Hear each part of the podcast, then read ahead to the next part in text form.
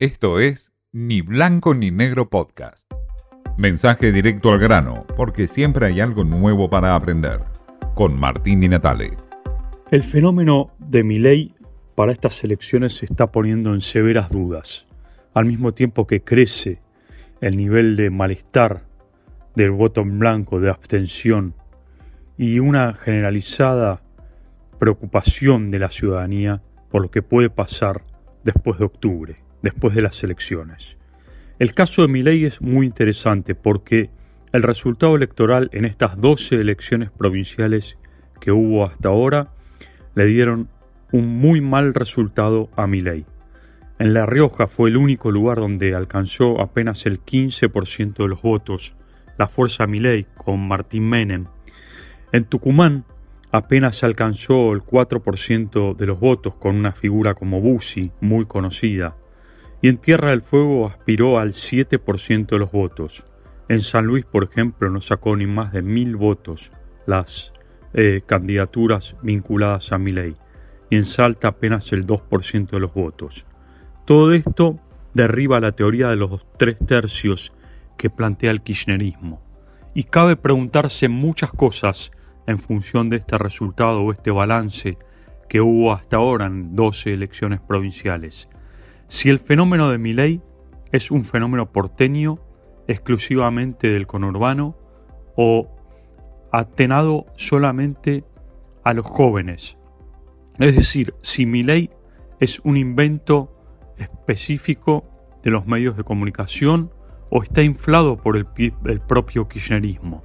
Algunos piensan que es una jugada maestra de Cristina Kirchner para impulsar la figura de Milei y restarle votos a Juntos por el Cambio. Es posible, todo es posible. Los resultados están a la vista.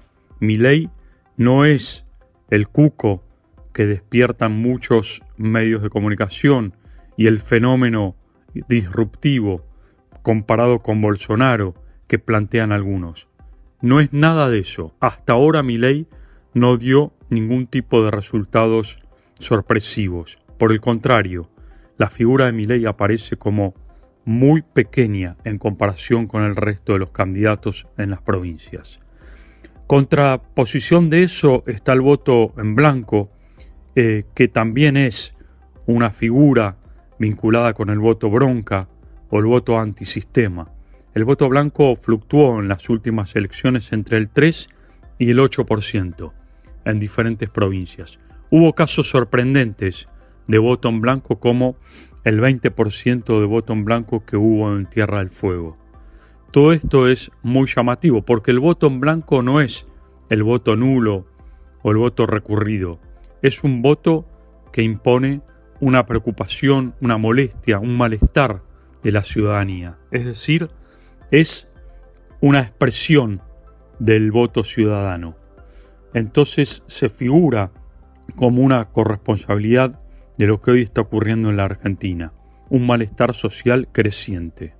Al mismo tiempo, la abstención en muchas provincias, que llega incluso hasta el 43% del electorado, del padrón electoral, una abstención muy fuerte en comparación con otras elecciones en otros momentos de la Argentina. Todo esto hace pensar que hay un voto bronca, un malestar social creciente. No se sabe a dónde va a ir canalizado todo ese malestar. Lo cierto es que existe y que hoy la política sigue inmersa en batallas internas, en peleas de poder, en peleas de cargos, y nadie se hace cargo hasta ahora de lo que está ocurriendo con este malestar social creciente en la Argentina. Esto fue Ni Blanco ni Negro Podcast.